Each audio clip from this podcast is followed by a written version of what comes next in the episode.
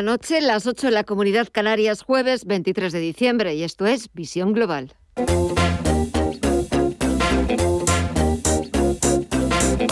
Esto es Visión Global con Gema González.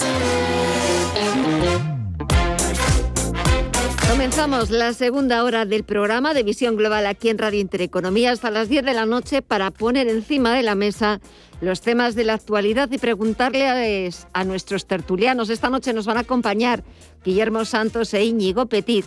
¿Qué es lo que opinan del acuerdo alcanzado por gobierno y agentes sociales para dar carpetazo a la reforma laboral del Partido Popular? De lo que se ha ido filtrando del documento que va a ir al Consejo de Ministros del próximo martes 28 de diciembre. Sabemos que el objetivo que ha perseguido hasta la saciedad la ministra de Trabajo, Yolanda Díaz, es combatir la temporalidad.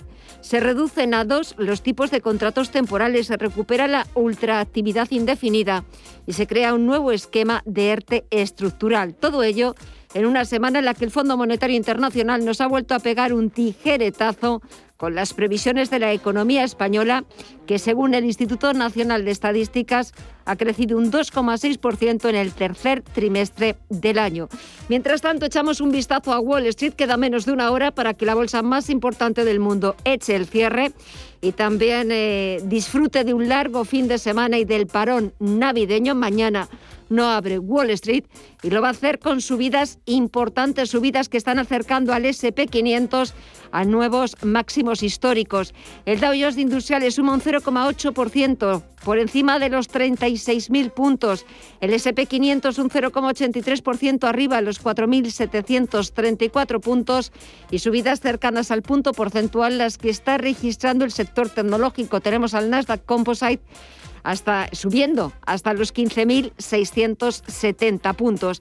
Está entrando dinero en la renta variable. Si echamos un vistazo al mercado de la renta fija, está subiendo la rentabilidad, el interés exigido al Tresury americano, al bono estadounidense a 10 años, que subió un 2,37% en el 1,49% baja el precio de los bonos y también está bajando la volatilidad. Los inversores se están animando a comprar, lo estamos viendo en Wall Street y tenemos al índice VIX de volatilidad bajando un 4,4% por debajo de los 18 puntos.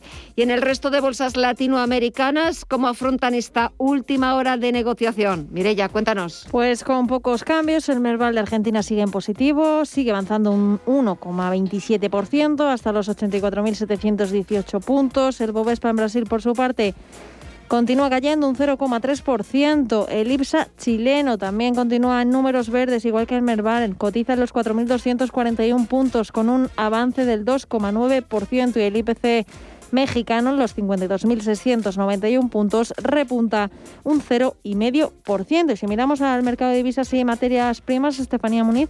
Pues la cosa no ha cambiado mucho, sigue en verde tanto las divisas como las materias primas, empezando por este mismo punto. El oro continúa en alza medio punto en los 1.800 dólares la onza y el petróleo también en verde. El barril de Brent lo vemos sumar un 1,79% hasta los 76,63 dólares y el West Texas de referencia en Estados Unidos lo vemos repuntar un 1,4 hasta los 73,80. En el mercado de las divisas, el euro sigue fortaleciéndose frente al dólar en los 1,13 dólares y la libra, por su parte, ya llega a los 1,34 dólares, subiendo medio punto. ¿Alguna novedad en el mercado de las criptomonedas? Mire ya. Siguen en positivo. El Bitcoin, la principal moneda virtual, sigue avanzando más de un 4% hasta los 50.968 dólares, son los 4.128 dólares. Está cotizando Ethereum con un avance del 3,2. Cardano en los 1,45.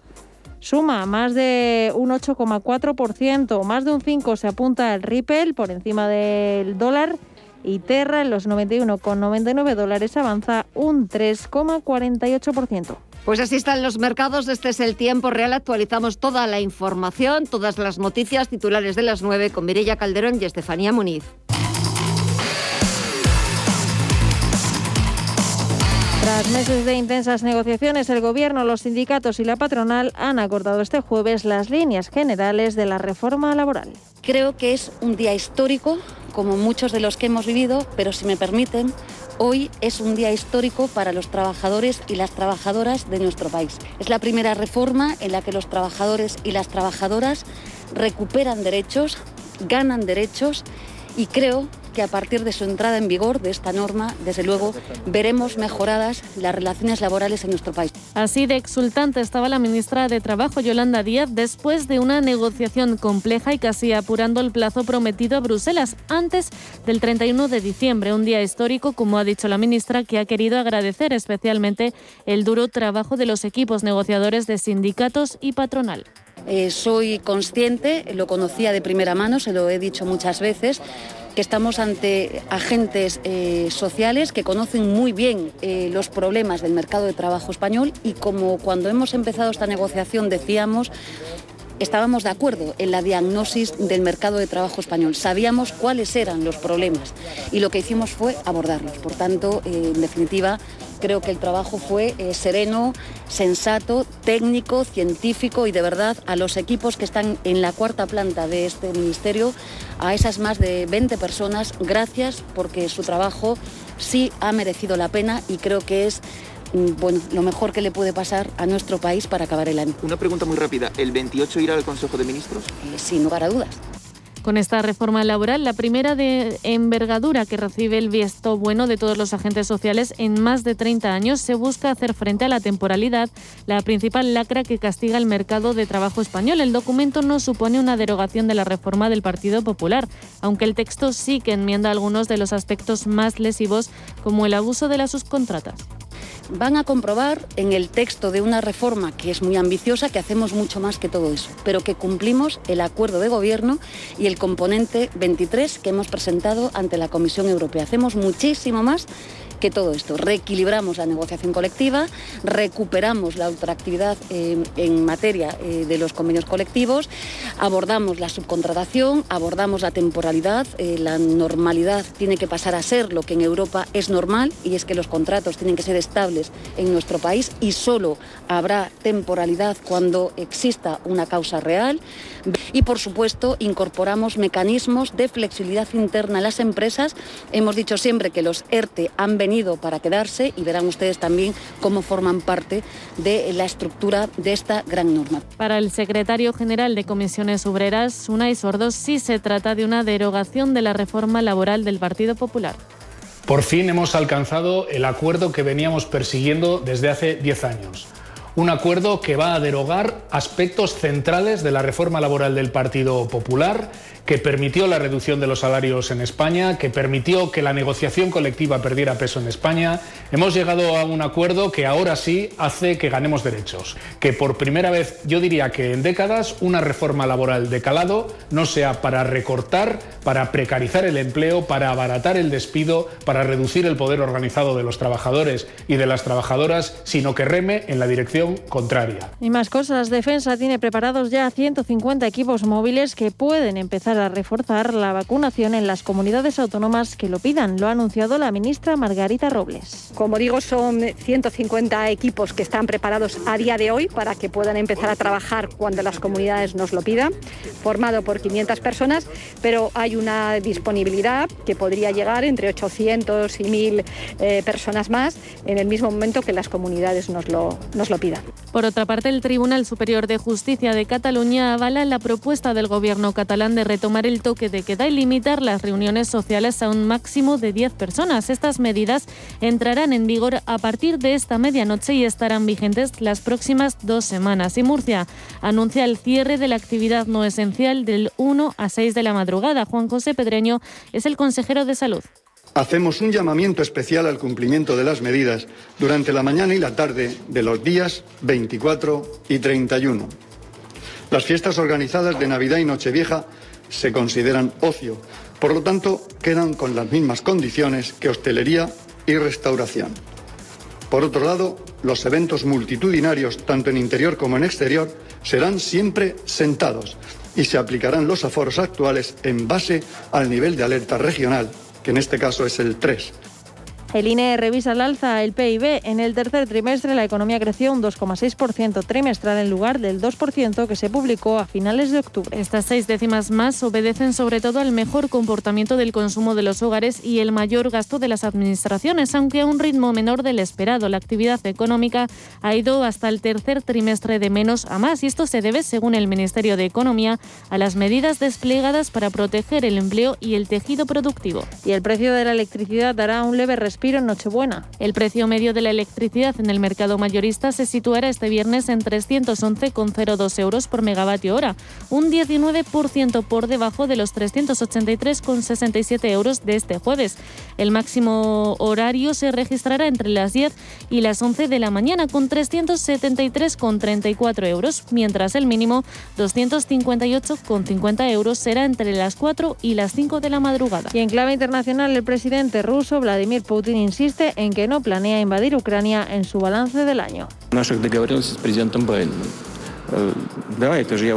En un evento con periodistas, Putin ha asegurado llevarse bien con Ucrania, aunque Estados Unidos apunta a que sí planea la invasión del país. El presidente ruso además ha pedido a la OTAN de nuevo garantías inmediatas de que frenará su expansión hacia el este.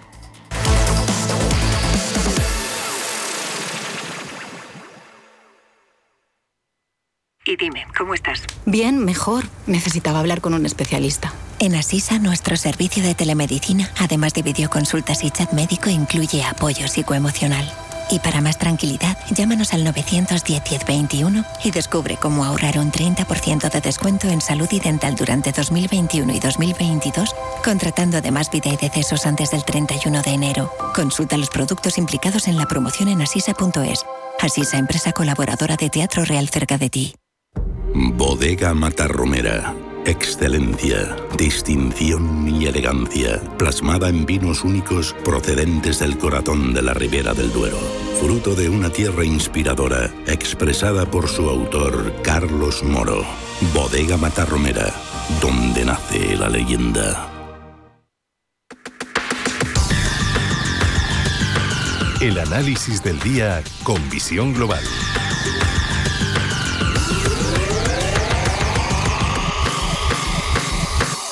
Y el análisis lo buscamos con Patricia García, socia directora de Macrogil. Patricia, muy buenas noches.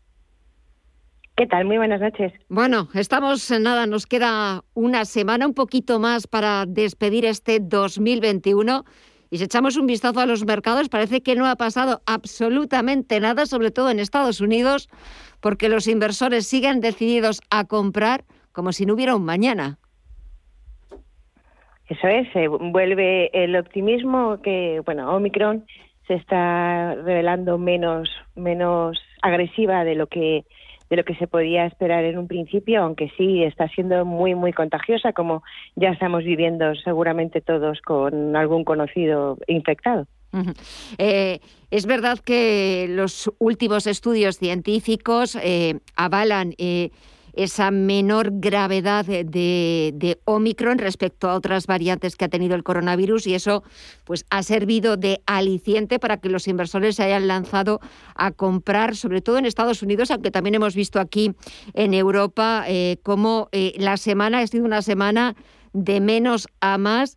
Y si tuviéramos que mm, definir o hablar de lo mejor y lo peor de este 2021 en la bolsa, en los mercados, ¿Con qué te quedarías tú, Patricia? Para mí lo mejor y la sorpresa más positiva ha sido la resistencia que han mostrado las compañías, tanto en Estados Unidos como en Europa, porque han sido capaces no solo de, de mostrarse fuertes ante bueno lo que fue el año pasado un duro golpe ante un parón en la economía, sino también afrontar los problemas de este 2021, como puede ser la inflación y también los cuellos de botella. También la economía pues, ha mostrado fuerte eh, en general, aunque hemos tenido ahí nuestros más y nuestros menos con las apariciones de las distintas variantes. Y luego otro aspecto positivo ha sido la capacidad que han tenido los bancos centrales, sobre todo la Fed, de modular el mensaje de manera que a los inversores los ha sabido mantener con cierta calma aunque el examen de verdad para la Fed y para el resto de bancos va a ser el año 2022, donde tendrán que lidiar con una economía quizá menos fuerte y con una inflación que quizá no nos quiera abandonar. y que bueno pues tendrán que, lidiar con las dos cosas será será más complicado.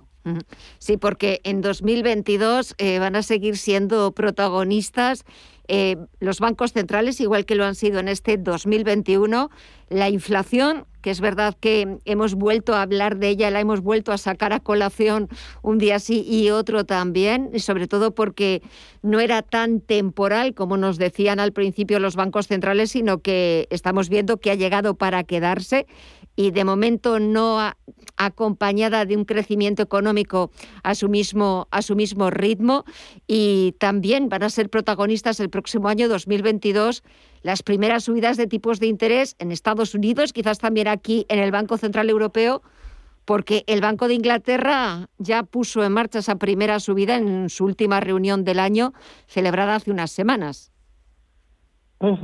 Sí, sí, estos, justo estos temas son los que más van a, bueno, en principio, porque claro, luego siempre surgen aspectos distintos para durante el año, pero empezamos el año con esos aspectos en la cabeza y con el miedo a que la FED pueda quedarse eh, o, o, apretar demasiado en una economía que quizá todavía necesite algo de apoyo o quedarse blanda frente a una inflación que pues que se está mostrando más, más resistente de lo que se podía esperar al principio. Y para el próximo año, ¿algún activo que, que pueda comportarse mejor que, que, otros? No sé si renta variable, renta fija, países emergentes, Estados Unidos, eh, metales preciosos. Macrogil, un poquito hacia dónde eh, dirigís eh, vuestras inversiones para el próximo año. En nuestro escenario central eh, prevemos un escenario todavía más positivo para la renta variable que para la renta fija. Estamos pensando en un escenario en el que la pandemia, por fin, gracias a los avances en la medicina y la vacunación, pueda pasar a un segundo plano, de manera que el crecimiento económico pueda eh, seguir favoreciendo el buen comportamiento de las empresas y que también esa oferta y la demanda comiencen a compensarse de manera que podamos haber visto ya picos en la inflación, que los precios de la energía puedan darnos algún respiro y que a mediados de 2022 el temor a la inflación podamos empezar a dejarlo atrás, de manera que las políticas que puedan aplicar los bancos centrales más restrictivas no supongan un palo para, para los inversores de renta variable. Pero es verdad que pues existe el, riesgo de que la pandemia siga dándonos la lata, que haya nuevas variantes más resistentes y que la inflación siga manteniéndose fuerte, pues entre otras cosas porque eh, los precios de la energía se mantengan altos en un contexto político que también está apoyando ese, ese alza en los precios de la energía y entonces ahí el escenario sería bastante más negativo. Y lo que, pensamos es que en general durante el año mm, va a haber cierta volatilidad porque los inversores van a estar moviéndose entre esos dos escenarios, el positivo y el negativo, eh, pues porque porque surgirán temores en los dos en los dos campos. Y entonces lo más razonable es que sigamos apostando por la diversificación aunque nosotros confiamos más en, en, la renta variable y quizá en los en los sectores más cíclicos en los que se han quedado más rezagados en, en el último año. Si pensamos en sectores que puedan estar a precios más atractivos eh, pues son justamente los que han estado más los que están más ligados o que tienen más disposición al coronavirus.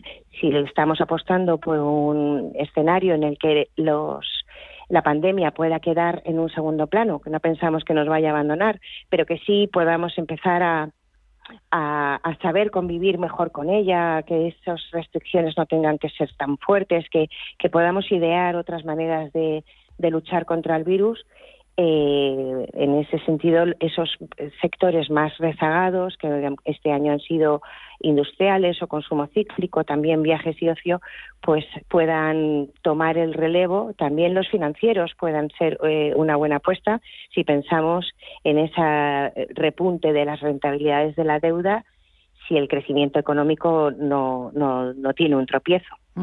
Esperemos que no tenga, que no tenga tropiezos, que, que no eh, se pongan demasiados obstáculos para esa recuperación y esa consolidación de la actividad económica. Y cuando, eh, Patricia, hablas de apostar por la renta variable europea o estadounidense.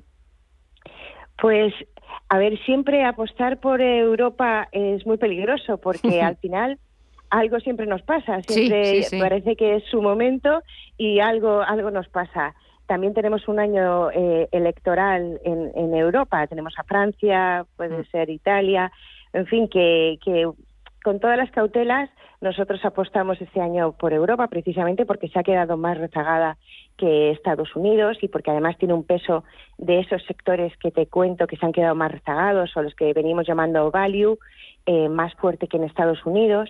Quizá las tecnológicas este el año 2022 puedan sufrir más ese, menor temor al coronavirus y también una mayor presión regulatoria. También estamos viendo esas luchas entre Estados Unidos y China están afectando principalmente a las compañías más sensibles, que son las tecnológicas. En ese sentido, podríamos apostar por Europa, pero como decimos que lo principal sigue siendo la diversificación, no perderíamos de vista tampoco a Estados Unidos, tampoco al sector tecnológico, porque sigue siendo el que lidera este cambio de, de en el tejido productivo, ¿no? es el que está liderando esos cambios que se están produciendo en, en, en, el tejido productivo, pues eh, no descartaríamos a Estados Unidos porque sigue siendo una buena defensa cuando, cuando las cosas se ponen feas. Y como pensamos que podemos asistir durante el año a, a episodios feos, pues tener eh, la cartera muy diversificada creemos que es la mejor recomendación. Pues eh, nos quedamos con esa recomendación, con ese consejo, la diversificación para evitar sobre todo, bueno, pues poder tener problemas y llevarnos sustos que, supongan un obstáculo a nuestra cartera y que sobre todo se vea afectada la, la, cartera de los inversores y su rentabilidad.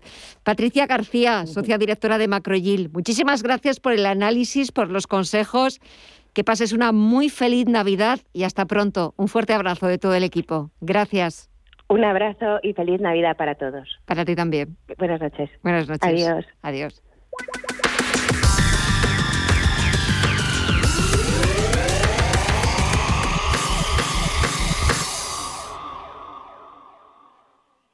Como gestora líder mundial, Janus Henderson ofrece un alcance global combinado con las soluciones a medida que se esperan de un socio local. A través del conocimiento compartido con nuestros clientes, les conectamos con las ideas de nuestros expertos para que puedan tomar las mejores decisiones de inversión. Janus Henderson, Invested in Connecting. Capital en riesgo. Más información en janushenderson.com. Si estás pensando en comprar una casa, entra en cuchabank.es y accede a nuestra oferta hipotecaria. Cuchabank, el banco de tu nueva casa. ¿Te ha traído un jamón? Un jamón no, un jamón legado ibérico de El Pozo. Delicioso, intenso. Un jamón de veteado y brillo generoso con matices a frutos secos. Este sí que sabe. Legado ibérico de El Pozo. Siempre sale bueno, no, buenísimo. Y si lo prefieres ya lo tienes cortado en Lasca. Visión global. Los mercados.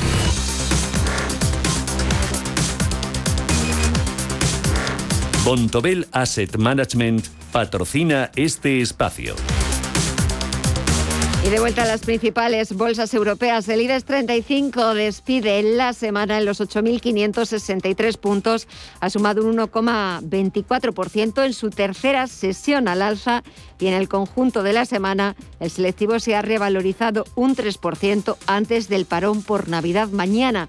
No hay y no está abierta la bolsa española, no hay negociación en las principales bolsas mundiales. Entre las mayores subidas dentro del selectivo nos encontramos a Naturgy que ha sumado un 3,23%, Santander algo más de 3 puntos porcentuales en los 2,90 euros por acción ha cerrado el banco o CaixaBank que ha sumado un 2,6%. En el lado contrario las mayores caídas han sido para ArcelorMittal del 2,12%, Indra, que se ha dejado un 1,59%, Farmamar, que ha retrocedido un 1,36%. Y en el mercado de deuda, el interés del bono español a 10 años ha pasado del 0,34% a superar este jueves el 0,50%. Bontobel Asset Management ha patrocinado este espacio.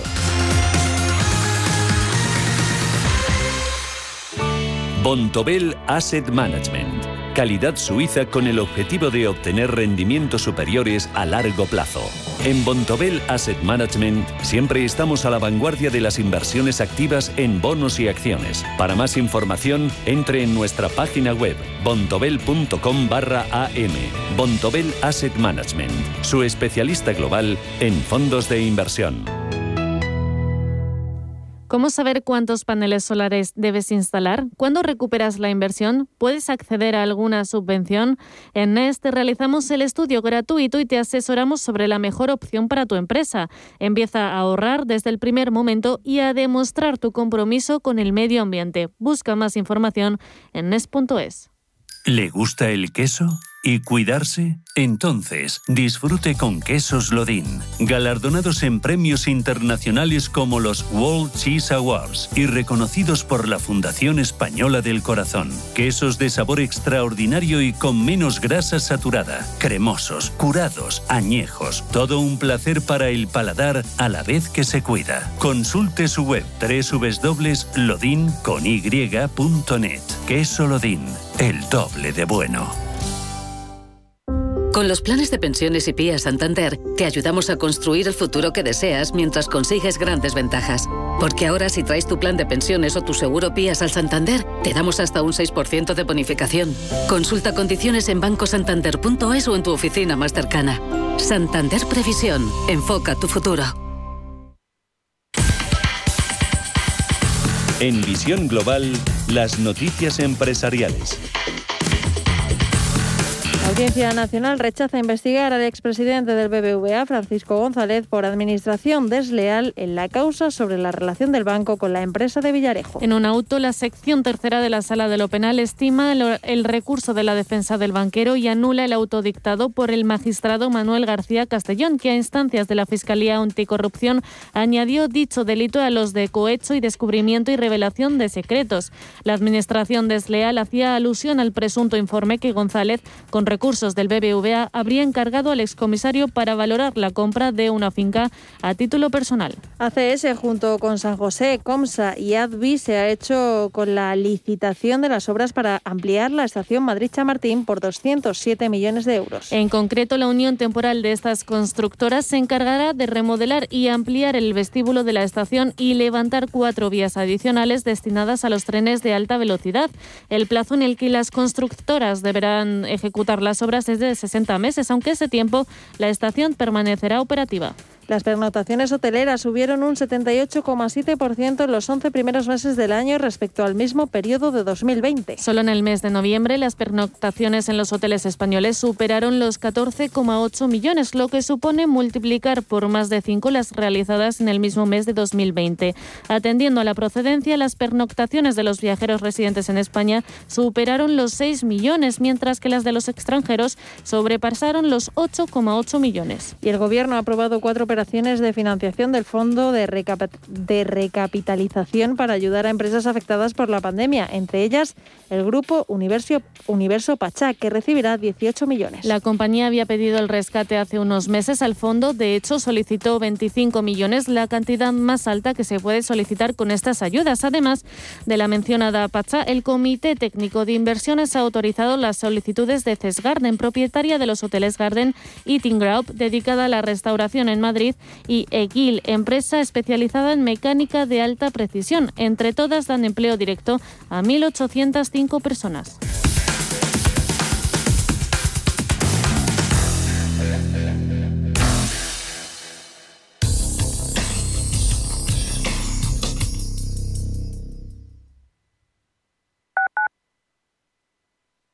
Urbanitae es una nueva plataforma de inversión inmobiliaria que te permite invertir a lo grande con cantidades pequeñas.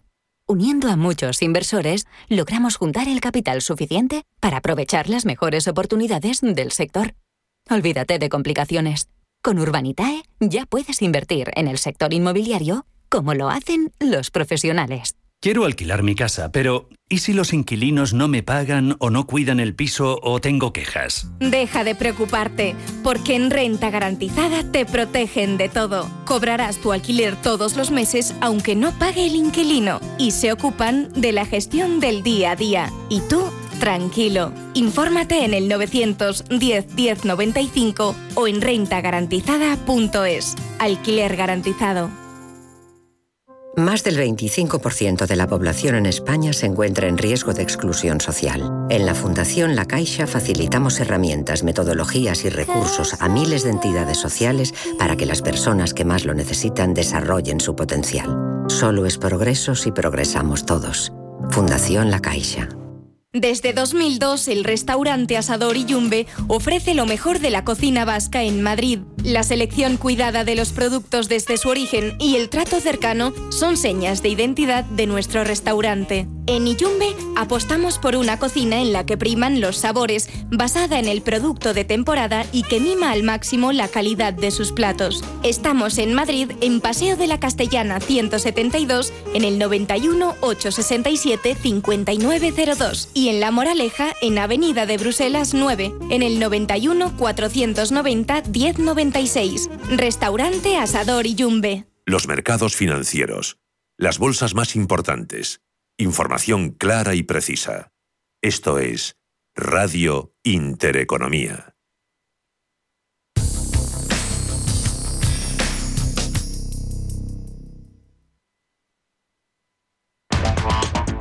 En Visión Global, la tertulia de los negocios.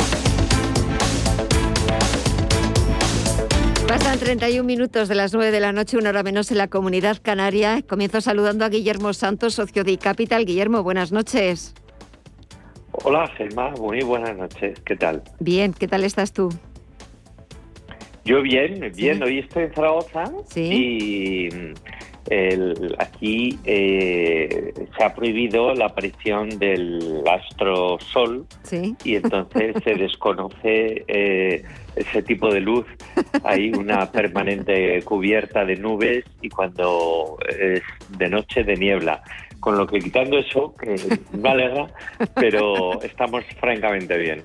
Me alegro. Íñigo Petit, socio de IDEN Global, muy buenas noches a ti también. Muy, buenas noches, Eva. ¿Qué tal estás? Yo con, el Madrid tampoco es que destaque el sol, precisamente. Hoy hemos tenido día lluvioso, día feo, eh, pero bueno, ya nos lo habían avisado.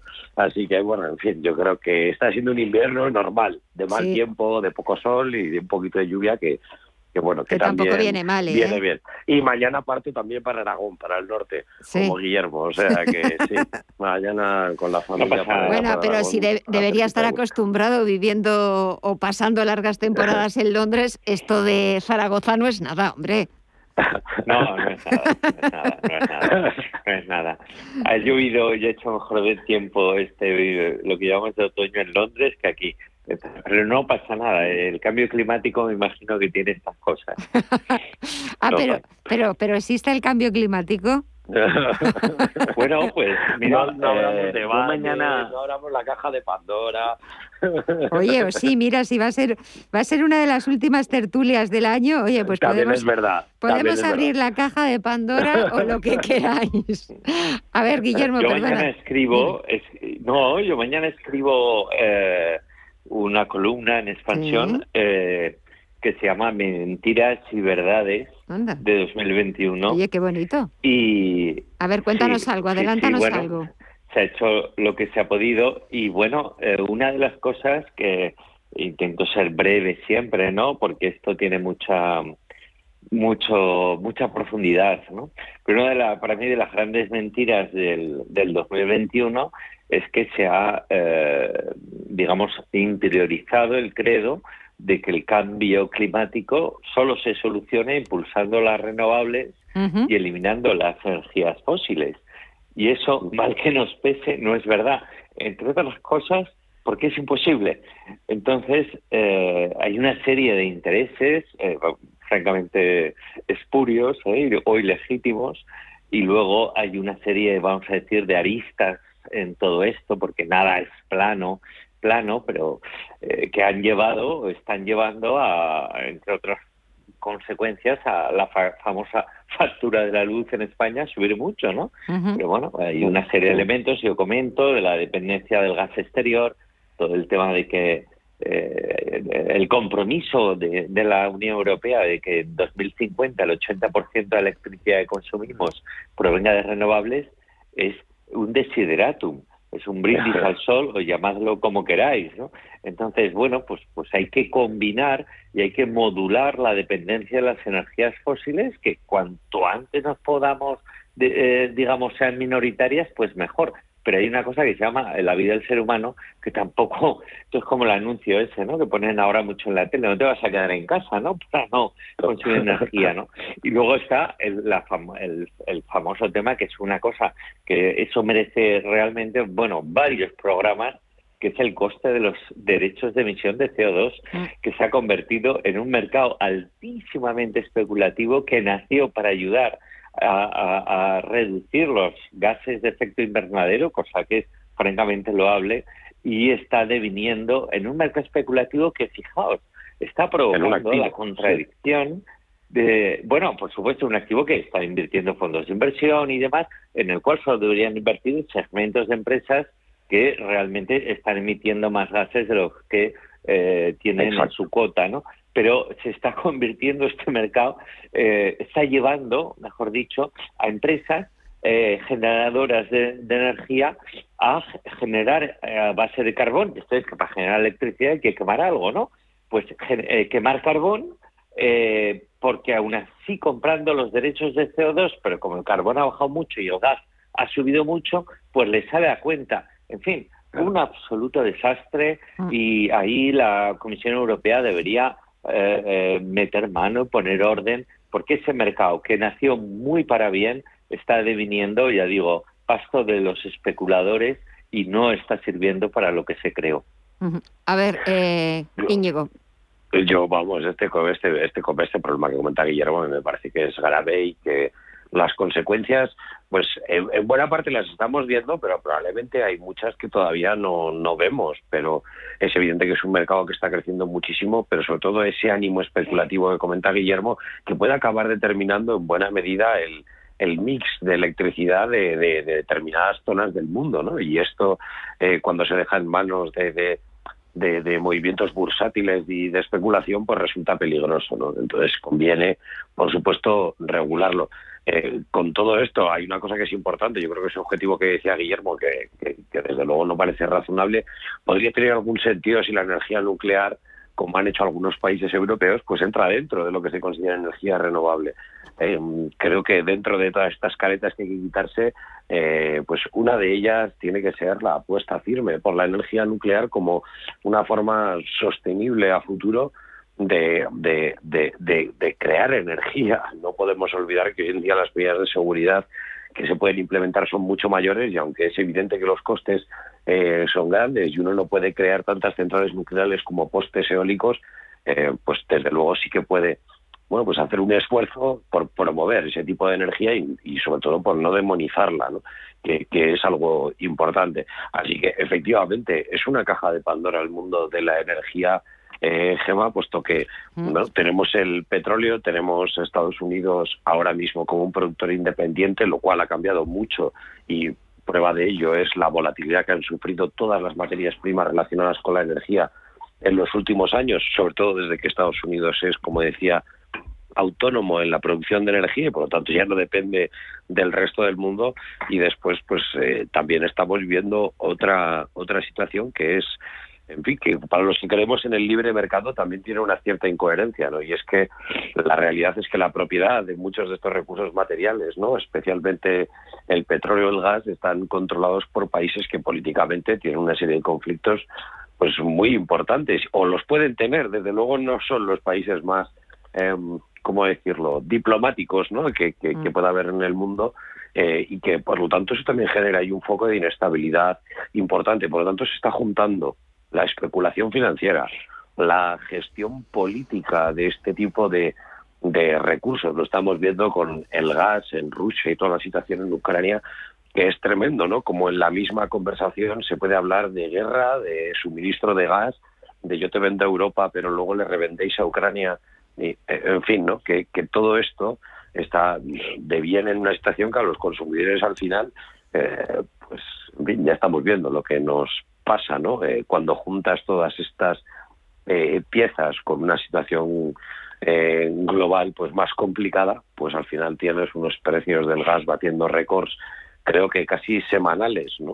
Y no descartemos que puedan suceder este tipo de vaivenes en, en, otras materias primas. En el petróleo hemos visto volatilidad, quizá, quizá estamos más acostumbrados, pero bueno, pasará la volatilidad del gas natural y volverá la volatilidad del petróleo o de otras materias primas, ¿no? Estoy convencido yo. Por lo tanto, es un mercado muy difícil de, de entender para el ciudadano de a pie, sobre todo porque tiene muchas aristas técnicas complejas eh, que hay que entender muy bien cómo funciona cada una de las materias, los costes de extracción, de transporte, etcétera. Y por lo tanto es un debate que desde luego se puede escapar, se escapa, yo creo, a la mayoría de los ciudadanos, entre los que me incluyo, puesto que es, como te digo, realmente, eh, realmente complicado. Lo que no querría, sobre todo, es que nos hagamos sueños. O sea, a mí el mensaje que trasladaba Guillermo me parece importante y es que no podemos vivir de postes eólicos y paneles solares. Esto no, no, no es posible en el corto mm. plazo y no creo que lo vaya a ser en el, en el medio plazo. No, no, no es técnicamente posible. Por lo tanto, habrá que seguir buscando alternativas y, como digo, no demonizar la nuclear, por ejemplo. Ya, por, ejemplo. Sí. Buen ejemplo. Eh, no sé si, Guillermo, quieres adelantarnos algo más del artículo de otras verdades o mentiras de que nos han contado durante este año, o si queréis que hablemos de, la reforma laboral. Hay dos, Venga. Hay dos verdades que me gusta bastante poner sobre la mesa, que es evidente que ya las conocíamos, pero se han reafirmado hasta un nivel insospechado, ¿no? La primera es que los bancos centrales tienen la sartén por el mango, ¿eh? Yo lo que escribo es que tienen la sartén y el resto de enseres de la cocina por el mango, porque eh, los bancos centrales son realmente ahora, eh, vamos a decir, los jefes de todo. Sí, sí, los dueños y señores. Eh, sobre, todo ellos, pues, sobre todo en Europa.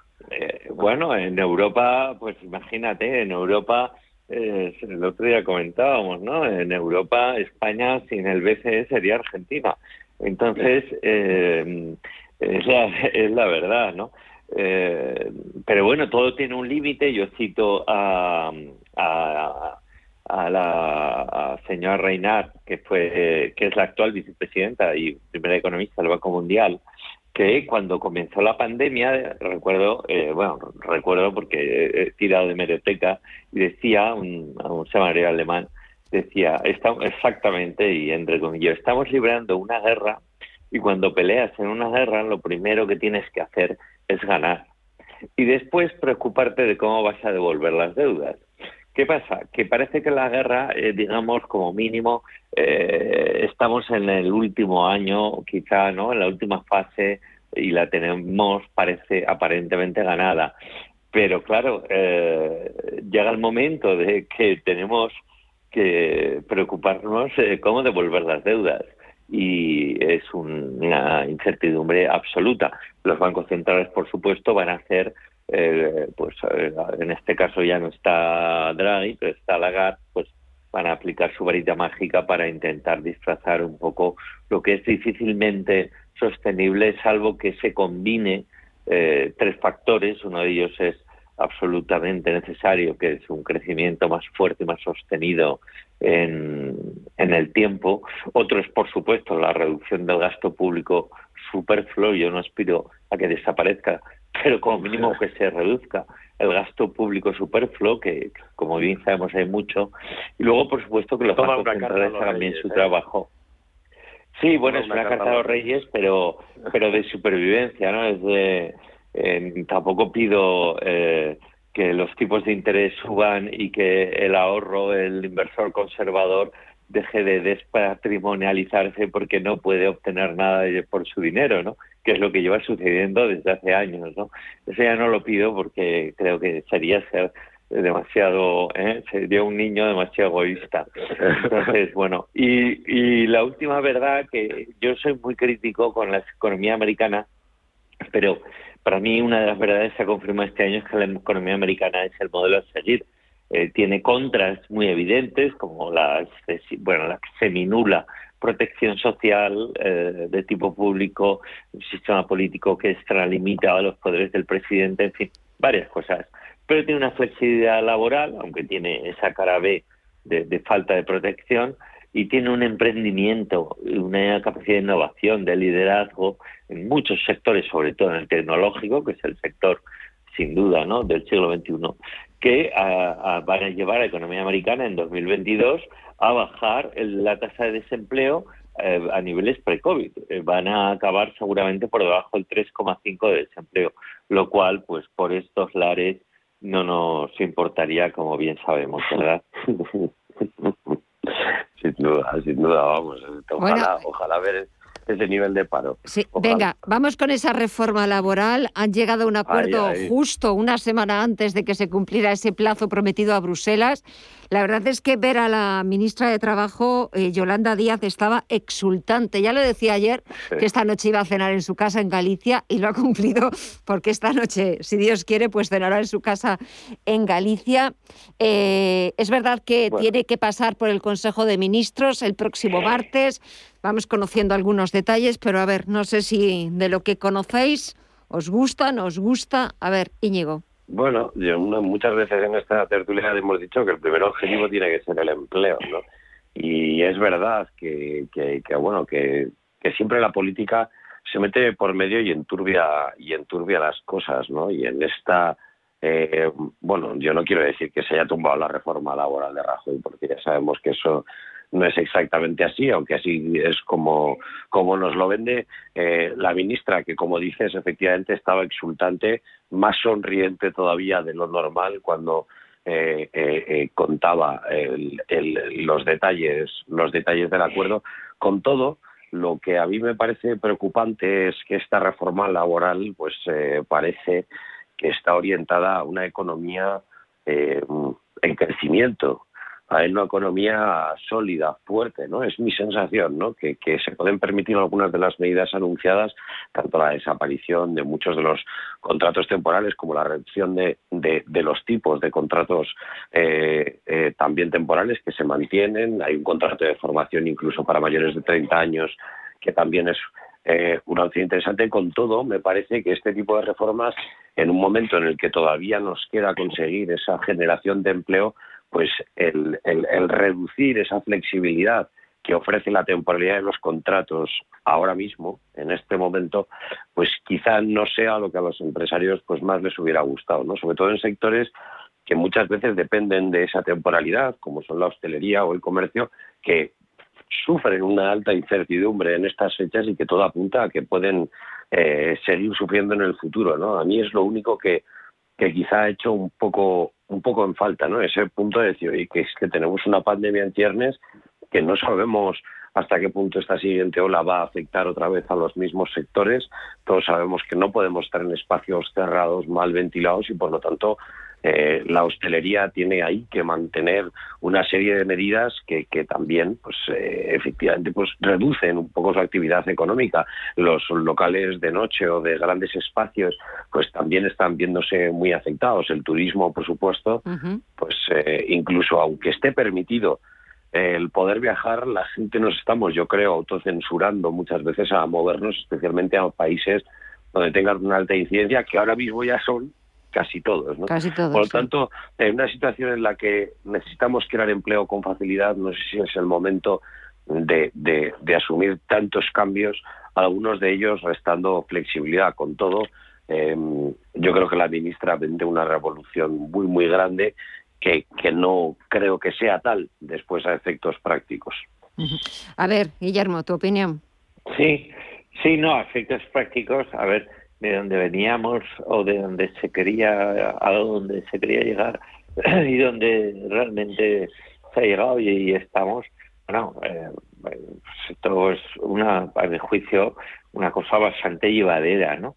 Eh, la reforma laboral eh, de, del gobierno Rajoy, segundo, segundo gobierno, si no recuerdo mal, ahora no estoy seguro, fue el primero, el segundo, creo el segundo, eh, fue de las cosas más destacadas para em, crear especialmente una eh, impulsar de alguna manera eh, la contratación y crear un clima más favorable a la contratación por parte de las empresas.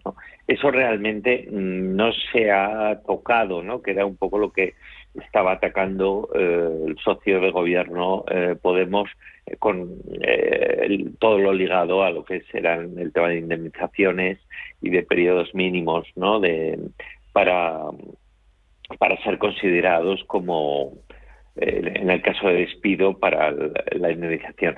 Pero bueno, se ha tocado sobre todo el tema de los contratos temporales, esto que comenta Íñigo, que bueno, pues sí, se ha limitado. Eh, ahora mismo eh, parece que va a primar el contrato indefinido eh, sobre los contratos temporales, al limitar estos segundos, que no se pueden hilvanar o enlazar durante tanto tiempo como antes, cosa que per se, pues, pues yo creo que es, francamente razonable, si bien pues hay que considerar también pues efectivamente los tipos de sectores y demás, ¿no? Parece que se está primando la formación eh, y el contrato de formación, eh, materia en la que sabemos en España ha habido pues probablemente de los mayores fraudes eh, de nuestra historia en el mercado de trabajo, pero bueno, pues si se hace bien y se controla, pues también bienvenido, ¿no? Eh, al final hay sectores que, la formación es necesaria porque hay una falta de mano de obra evidente, ¿no? Ahora mismo, pues en muchísimas eh, subsectores ligados a la construcción, pues no hay mano de obra. O sea, en el mundo de las reformas y demás, entonces el tema de contraformación ad hoc pues tiene puede tener bastante sentido y que esté bien regulado y que el trabajador se vea se vea protegido no yo no veo también eh, el tema de los convenios sectoriales que deban primar eh, eh, sobre el de empresa en salarios en jornada laboral. Al final yo creo que la especificidad de cada empresa debe debe reinar y las empresas deben ser soberanas en, manejar su, modus operandi de la mejor manera para el bien de la compañía, de por supuesto los empresarios y sin duda de los trabajadores. ¿no? Entonces, el, el meter, intentar meter en un mismo saco para dar poder a sindicatos en convenios sectoriales siempre me ha parecido, vamos, un error de base, ¿no? De bulto que además eso sí que es una base política que se ha ganado y me parece eh, pues un absurdo que a la postre no lleva a ningún lado, sino a favorecer ineficiencias, especialmente en algunos sectores que la práctica ha demostrado que se saben autorregular por cada empresa de una manera mucho más eh, eficiente, tanto para el empresario, repito, como para los trabajadores, que si lo hace el sector. Íñigo, ¿quieres añadir algo más? Hombre, yo la verdad es que estoy completamente de acuerdo con Guillermo y hay un punto que, quiero coincidir con él, pero que reconozco que, quizás espero un poco más de, ambición, ¿no? Que es este punto en el que se habla de la reconversión de muchos profesionales, ¿no? Que es como lo creo que es como lo menciona, ¿no? La nota que, que he podido leer, ¿no? Pues ese esfuerzo a mí me parece que sí que es eh, muy relevante, ¿no? Porque tenemos una sociedad que se ha acostumbrado mucho al sector servicios, eh, al sector servicios, vamos a decir, de cara al público. Hemos, tenemos un sector hostelero enorme, un sector turístico enorme, cultural, y todo ello, pues, eh, exige una cierta reconversión hacia hacia un nuevo tipo de consumo, ¿no? hacia un nuevo tipo de turismo que también exige más, que exige más calidad, pues más global, etcétera, ¿no? Y por lo tanto, eh, el, ofrecer una formación, una, mejora de los conocimientos, de la preparación de la ciudadanía, también en otros sectores como en la construcción, que comentaba Guillermo, pues me parece muy muy muy importante, ¿no? Así que quizá yo he hecho un falta, no sé si es en la reforma laboral, en este anuncio donde quizá deba estar esto, también tengo que decirlo, no sé si, si es solo la competencia de, de la ministra de Empleo, pero pero sí que es verdad que, hay que hacer un mayor hincapié en la formación creo que es una inversión de futuro que, no, nos no nos podemos permitir olvidar en estos momentos, eh, no sé con qué queréis que terminemos, nada, nos quedan como cuatro o cinco minutos. A ver, Guillermo, ¿con qué podemos eh, despedir? A, ver, cuenta. A mí eh, me parece bastante llamativo que en esta fase del año, que estamos ya acabando y que quedan poquitas sesiones de mercado, eh, no estemos exultantes de que eh, el comportamiento de las bolsas ha sido, eh, vamos, un, regalo de, de, Reyes, pero bueno, de esos que, que ya, ya no se veían, ¿no? Mm. Ah, eh, salvo un final de año inesperadísimo y extraño de caídas, que no va a pasar, el año va a cerrar muy bien en la renta variable, muy bien. España, desgraciadamente, por diversos motivos, pues se ha quedado bastante rezagada con respecto a mercados europeos, pero bueno, si el, la variante Omicron nos respeta ya y se supera, pues España dará un buen salto en rentabilidad en su bolsa, por el tipo de empresas, como sabemos, tiene como componente muy cíclico y ligado a servicios. Pero bueno, el año es espectacular, eh, se ha recuperado máximos en algunos mercados, otros no están muy lejos de lograrlos y eso sí, el inversor en bonos las ha pasado canutas y me temo que las va a seguir pasando muy canutas. Íñigo, venga, un minuto. Pues yo, yo nada, yo me sumo a ese optimismo y, nada, y solo reconozco que me preocupa esta nueva variante. Eh, me parece que va a ser el tema durante las próximas semanas. Incluso Ayuso, que siempre trata de tranquilizar y anticipa eh, semanas duras y por lo tanto, bueno, yo espero que haya tranquilidad, que los inversores no se dejen llevar por los primeros impulsos y que entendamos que las inversiones son a largo plazo y que de la misma forma que hemos ganado al, al SARS-CoV-2 vamos a vencer a Omicron y a cuantos se nos vengan por delante. Estoy convencido, ¿no? Así que bueno, que, que los inversores no se dejen llevar por los impulsos y que se cuiden, que se cuiden. La verdad ¿eh? es que eso, es lo más importante, cuidarse y sobre todo, eh, bueno, pues eh, no intentar estas fiestas, es importante reunirse, es importante celebrarlas con la familia, pero con un poquito de sentido común, con un poquito de, prudencia, porque estoy viendo los datos. España suma 72.912 contagios. Es un nuevo récord diario y la incidencia sube a 911 puntos. Son datos terribles, sí, vaya tela, son datos terribles y sobre todo que no nos hemos puesto en las celebraciones que empiezan mañana, la próxima semana es Nochevieja, también Año Nuevo, Reyes. Hay que ser lo más prudente posible, sobre todo yo esta mañana, bueno, y ayer por la tarde, eh, me daba la sensación de que volvía como al año pasado con las colas en las farmacias para conseguir hmm. los test. En fin, a ver si... Sí, pero, Gemma, esto, es una de las claves de, este, esta situación, la falta de test de antígenos, ya no su coste, que deberían ser gratuitos, porque todos deberíamos hacernos uno antes del día, pues en este caso Nochebuena. De Nochebuena. Eh, parece, parece que es imposible. Sí, es misión imposible. Señores, daros las gracias, Guillermo, Íñigo, de verdad, ha sido un placer compartir este año con vosotros. Cuidaros mucho, mm, feliz Navidad, os deseamos todo el equipo y, hasta pronto. Un fuerte abrazo a los dos. Muchísimas gracias. Feliz Navidad a todos. Gracias a, siempre a ti. Un abrazo. Un abrazo. A ustedes también, muchísimas gracias como siempre por habernos acompañado todo este año. Volvemos el lunes a partir de las 8 de la tarde, pero hasta entonces disfruten, que tengan una muy feliz Navidad y gracias.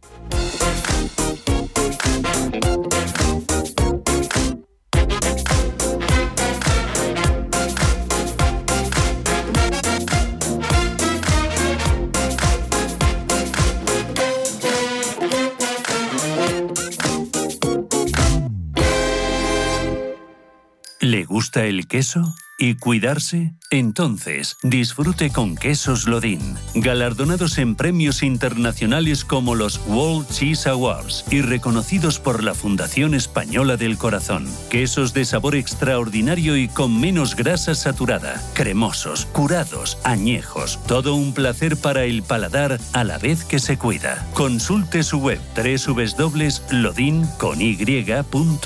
Queso Lodin, el doble de bueno. ¿Estás buscando un broker para operar en el mercado americano? eBroker te ofrece futuros y opciones de CME Group, con tiempo real gratuito, garantías intradía y comisiones muy competitivas. ebroker.es, el broker español especialista en derivados. Producto financiero que no es sencillo y puede ser difícil de comprender. Los elfos sabemos que cuando llega la Navidad llega el momento de disfrutar las cosas más ricas. Y en el Club del Gourmet y el supermercado El Corte Inglés puedes sentirte como un elfo con los productos más especiales para compartir el sabor de la Navidad con los tuyos. El Corte Inglés. Mantenemos viva la ilusión. No sé de dónde vamos a recortar más. ¿Sabes lo que es la eficiencia energética? NES te demuestra que sí puedes ahorrar más en energía. En NES son expertos en ahorro y auditorías energéticas. Trabajan con las mejores empresas y al mejor precio. Ellas les avalan. Infórmate en NES.es. Te realizamos un estudio de forma gratuita. Pregunta y contacta en info.nes.es. NES, conviértelo en tu partner energético.